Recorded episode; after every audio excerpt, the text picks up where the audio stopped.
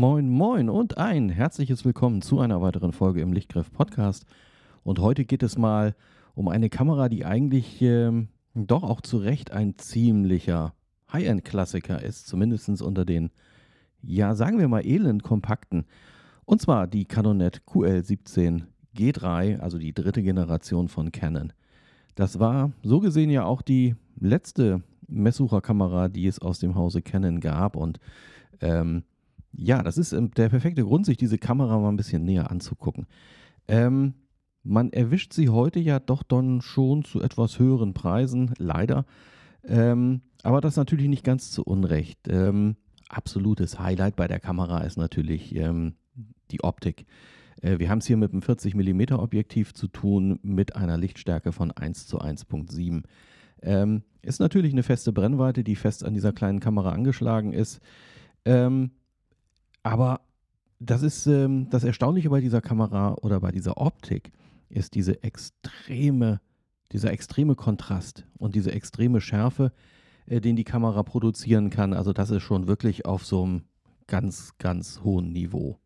Ähm, die Kamera selber, ähm, und das ist auch ein riesiger Vorteil dabei, ähm, erlaubt voll manuelle Steuerung. Ähm, ich muss mich also nicht unbedingt auf äh, eine Automatik oder Halbautomatik verlassen, äh, sondern ich kann dann wahlweise das Ganze auch vollständig manuell übersteuern. Das äh, Grundrezept bei der Kamera, das ist ähm, ja gut abgehangen für die Zeit. Äh, das muss man schon irgendwie so sagen. Ähm, wir haben hier einen typischen Zentralverschluss drin mit Verschlusszeiten zwischen einer Viertelsekunde und einer Fünfhundertstel. Ähm, das ist, das ist quasi Standard. Ist ein bisschen schade, dass es äh, nicht noch ein paar längere Verschlusszeiten gibt. Also was mir persönlich wirklich fehlt, das ist die halbe und auch die ganze Sekunde. Ähm, es gibt natürlich den B-Modus, den äh, kann man natürlich prima verwenden. Aber es ist dann doch schon so ein, ja, eingeschränkt würde ich jetzt nicht unbedingt sagen. Ähm, aber es ist halt eine sehr universelle Kamera ähm, für diese Bauart. Und da wäre schon irgendwie ganz schön gewesen, ähm, wenn man da Verschlusszeiten technisch noch ein bisschen mehr zur Verfügung gehabt hätte. Das äh, soll uns aber die Freude an der Kamera nicht trüben. Ähm, darüber hinaus äh, können wir eben mit einer Automatik fotografieren. Das heißt, ähm, wir stellen eine Verschlusszeit ein und über den A-Modus auf der Blende ähm, verstellt die Kamera die Blende von alleine.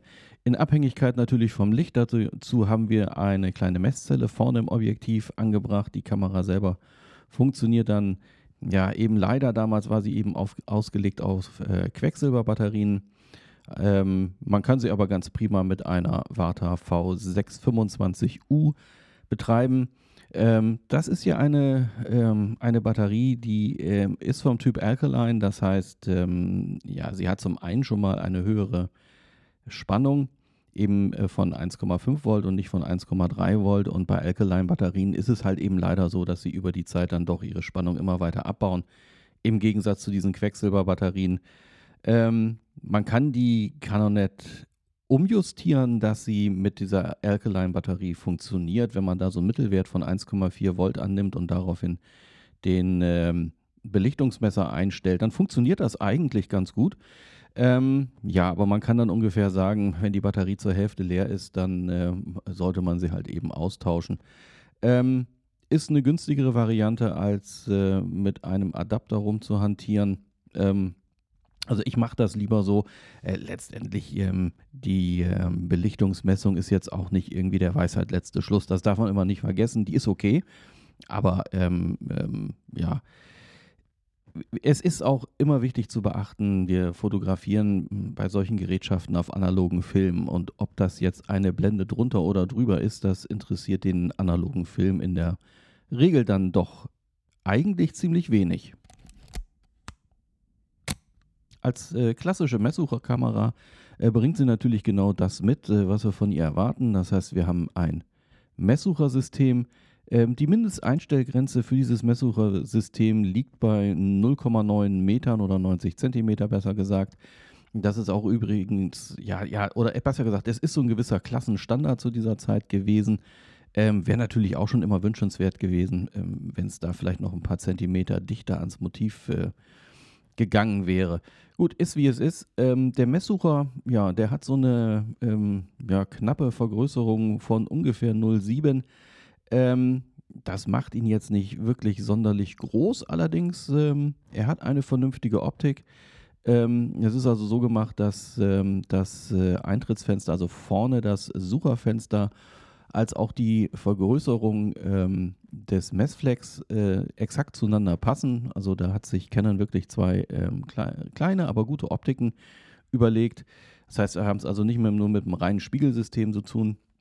Und äh, das führt dann dazu, dass man äh, doch sehr, sehr gut erkennen kann, ähm, auf was man da fokussiert. Ähm, vor allen Dingen, wenn die ganze äh, Angelegenheit schön gereinigt ist und sauber ist. Äh, und glücklicherweise ja, es bildet sich dann doch immer schnell mal Belag drin. Interessanterweise, ich habe jetzt meine dann doch schon viele, viele Jahre, ich kann mich schon gar nicht mehr zurückerinnern. Ähm, und man kann wirklich so sehen, also irgendwie scheint sie nicht so wirklich dicht zu sein.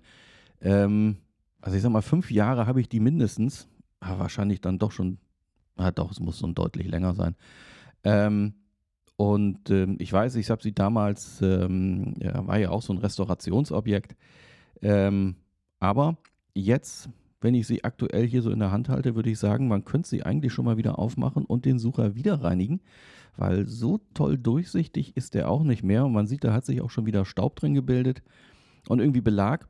Ähm, also da lohnt es sich vielleicht dann doch, das mal wieder zu reinigen.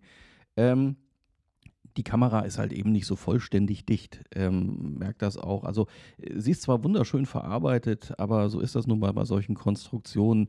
Es ist da relativ schwer dann dafür zu sorgen, ähm, dass langfristig äh, Staub und, und Ablagerungen daraus bleiben. Aber nichtsdestotrotz äh, ein hervorragendes Suchersystem, wie ich finde.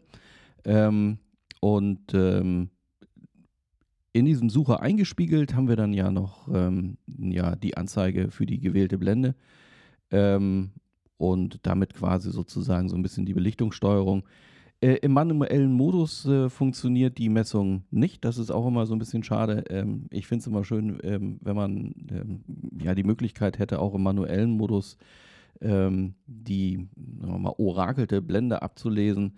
Äh, letztendlich ist es aber so, in dem Moment, wo man den äh, Regler von Auto auf einen der Blendenwerte verdreht, ähm, wird auch automatisch der Stromkreis äh, komplett unterbrochen. Das ist natürlich nicht schlecht. Auf die Art und Weise kann ich die Kamera quasi abschalten, ähm, wenn ich die äh, ja, Belichtungsmessung nicht brauche und damit die Batterie schonen will.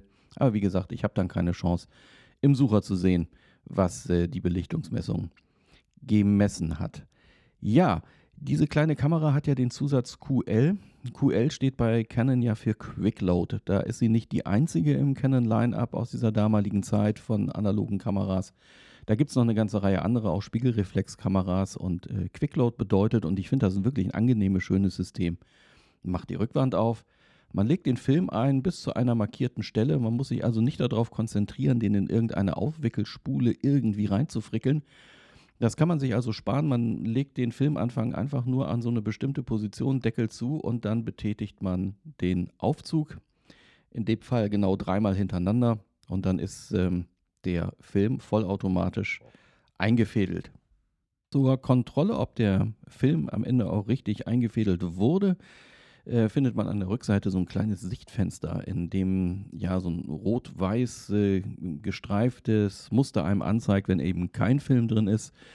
Äh, und es wird dann halt eben weiß oder rot, ähm, äh, je nachdem, ob das nächste Bild schussbereit ist oder ne, ob es gerade belichtet wurde. Äh, und ansonsten gibt es noch ein kleines weiteres Fenster, ähm, was quasi so eine kleine rote Fläche anzeigt, äh, wenn überhaupt ein Film eintransportiert wurde. Also daran kann man schon erkennen, ob ein Film drin ist oder nicht. Äh, auch ein pfiffiges Konstrukt. Man müsste also nicht die Rückspulkurbel aufklappen und ein bisschen dran drehen.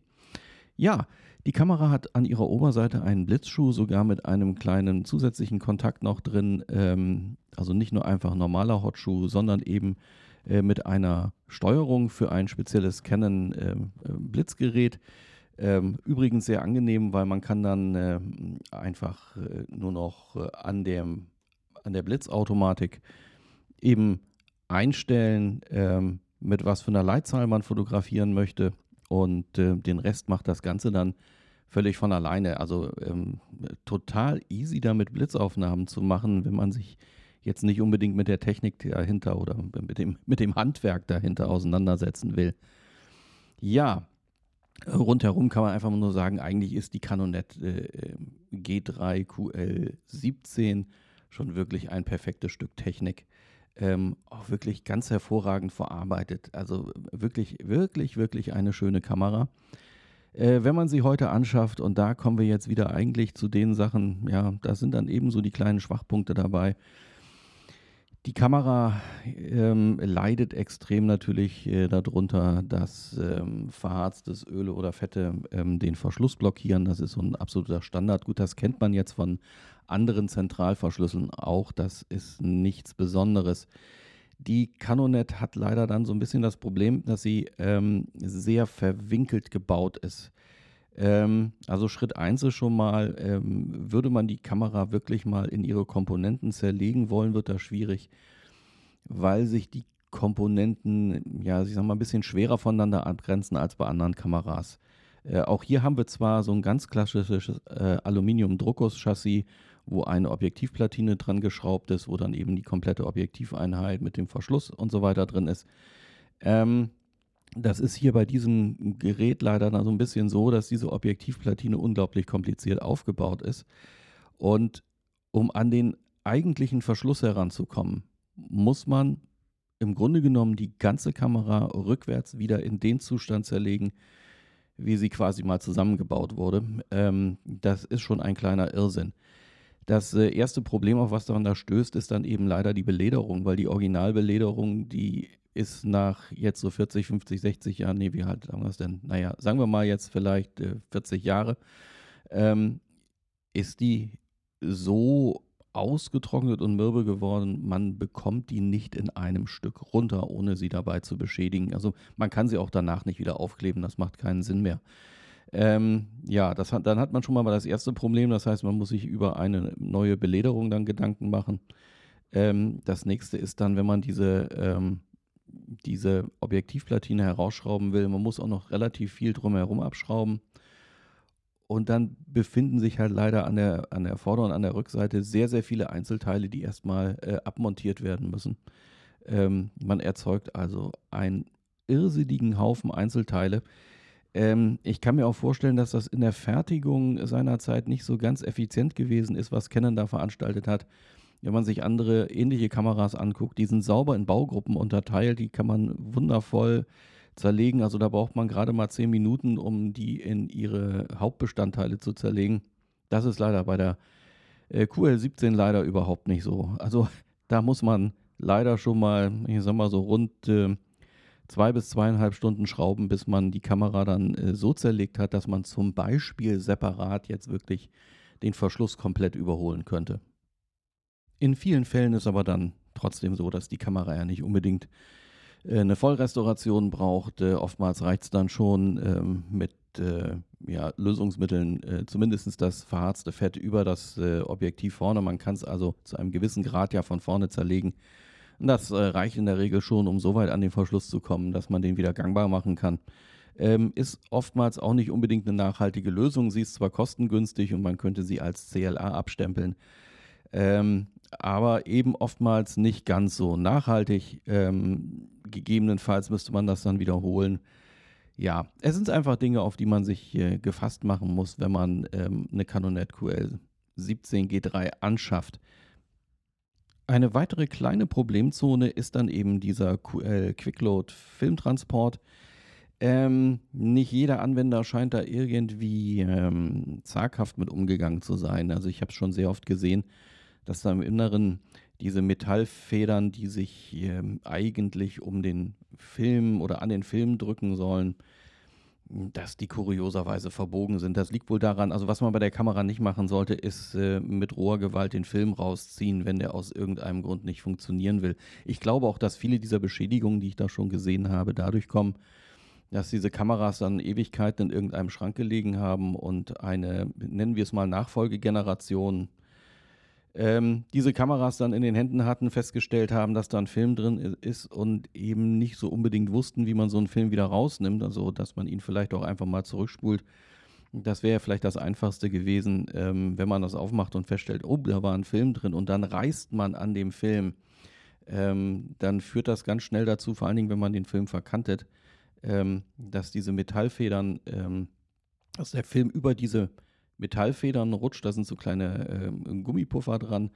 Und ähm, durch diese hohe Reibung, die da entstehen kann, kann man diese Metallfedern in ihre Gegenrichtung richtig verbiegen.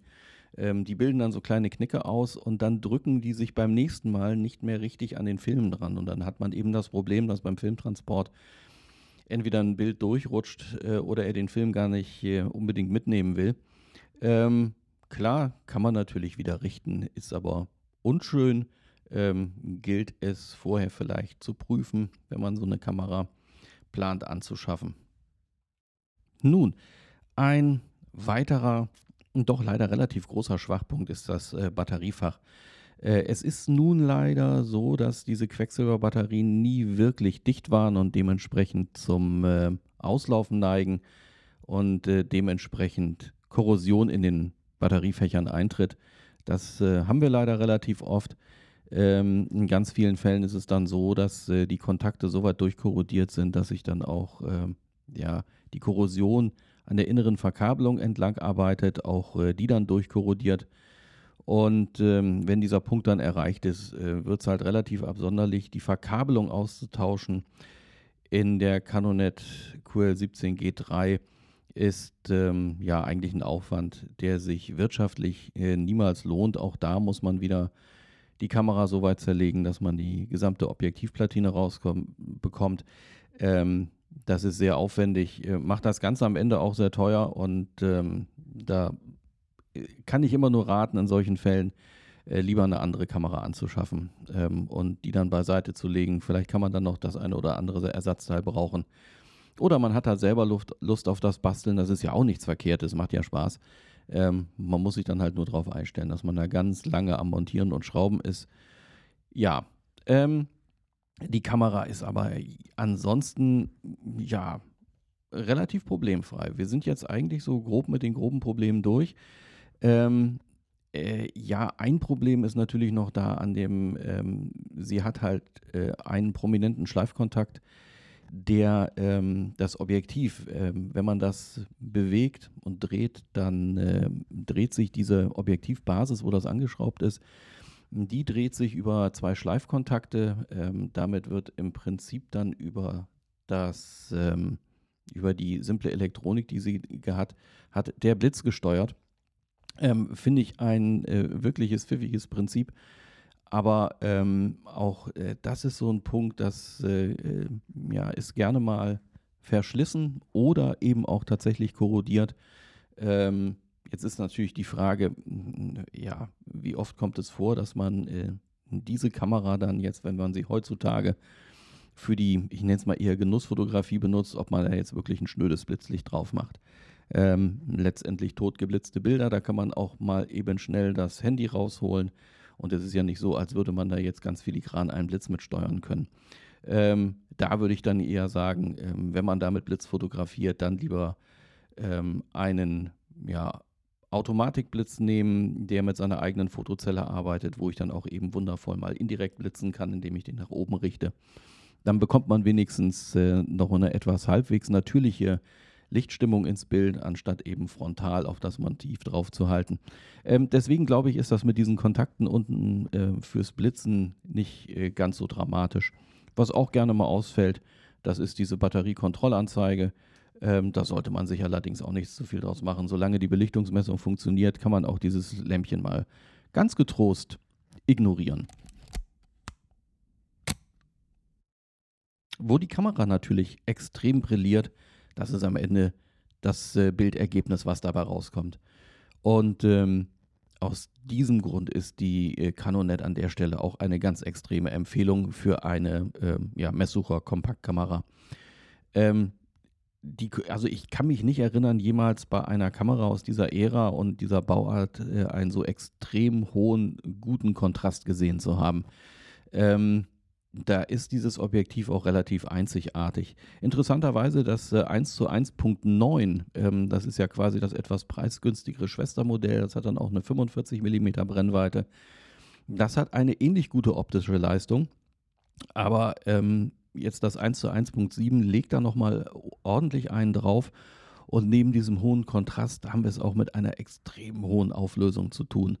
Ähm, wenn man einen hochauflösenden Film nimmt, äh, ist es für die Canonet ähm, kein Problem, ja, ich sag mal so in diesem Bereich 120 bis 150 Linienpaare pro Millimeter aufzulösen, das ist schon wahnsinnig viel. Ähm, es gibt noch nicht mal sonderlich viele Filme, die das unbedingt können.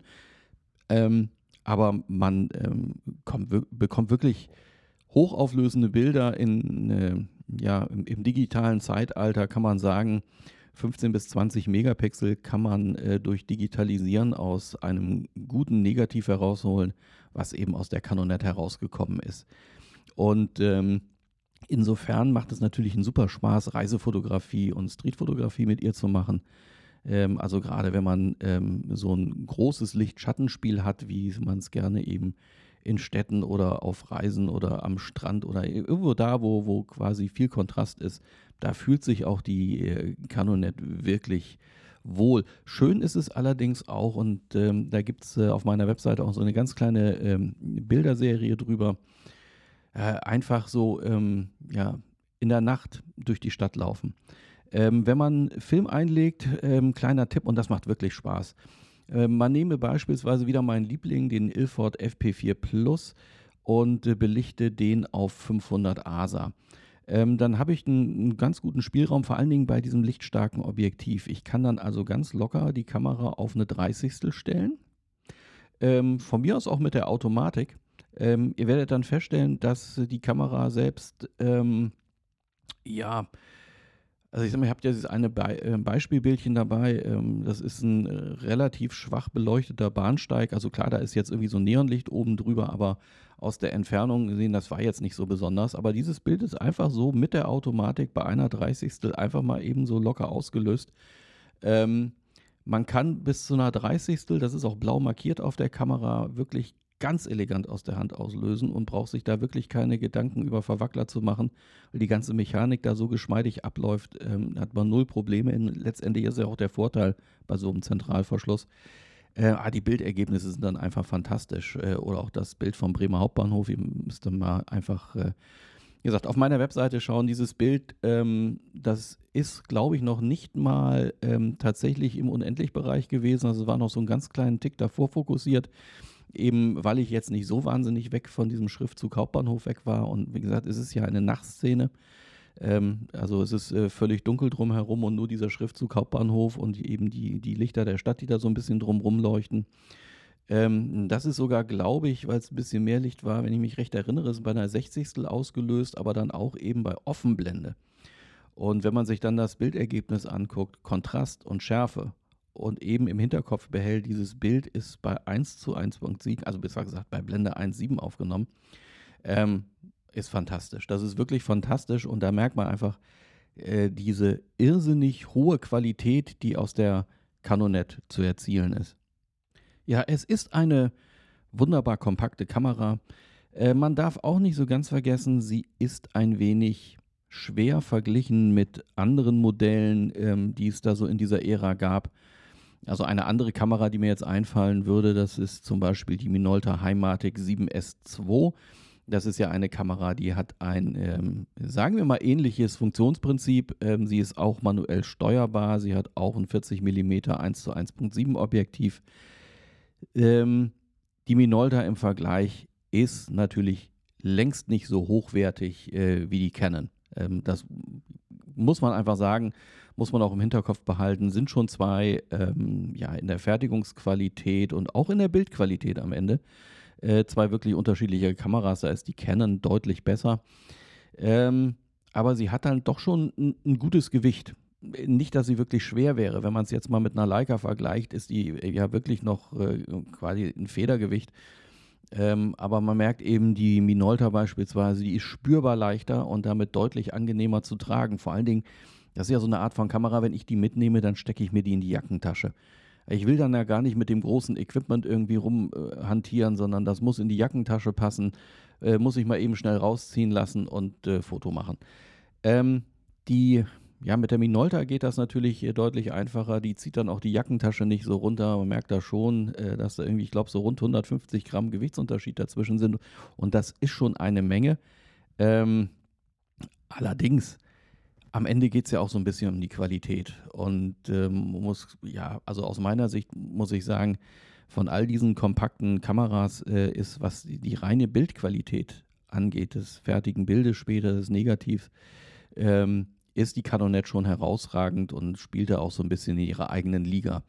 Ähm, deswegen, wenn es um die reine Qualität dann am Ende geht, würde ich sagen, ja, schaut euch nach so einer Canonet um. Ähm, besser kann man es eigentlich kaum erwischen bei diesen kompakten Dingern. Ähm, wenn es jetzt wirklich um sowas geht wie Gewicht und Transportabilität oder sowas ähnliches, dann ist sie vielleicht nicht mehr so ganz die, die erste Wahl. Ähm, was ich bei ihr auch immer ein bisschen kritisch sehe, das ist dann halt so der allgemeine technische Zustand, in dem man heutzutage Kameras findet. Also die Wahrscheinlichkeit, dass ich eine funktionierende äh, Minolta Heimatic S2 finde, die ist wesentlich äh, höher als bei der Canonet, leider, obwohl es wirklich eine fantastische Kamera ist. Nichtsdestotrotz, es ist eine wundervolle Messsucherkamera eben aus den ja, Ende 70er bis ganz frühen 80er Jahren. Ähm, ich glaube, bis 81 wurde sie gebaut. Äh, auf meiner Webseite findet ihr ja noch eine Detailbeschreibung äh, zu der Canonet und auch noch eine, äh, eine Fotostrecke mit der Canonet. Ähm, eine fantastische Kamera, eine von denen, die ich auch nie hergeben würde. Das ist, wenn man da eine funktionierende von erwischt hat, dann äh, äh, ja, kann man glücklich und zufrieden sein. Ähm, ja, in diesem Sinne, ähm, ich hoffe, ihr fotografiert euren nächsten Film mal wieder mit vollem Genuss und eben einer schönen Messsucherkamera. Und ähm, wir hören uns dann beim nächsten Mal. Vielen Dank fürs Zuhören.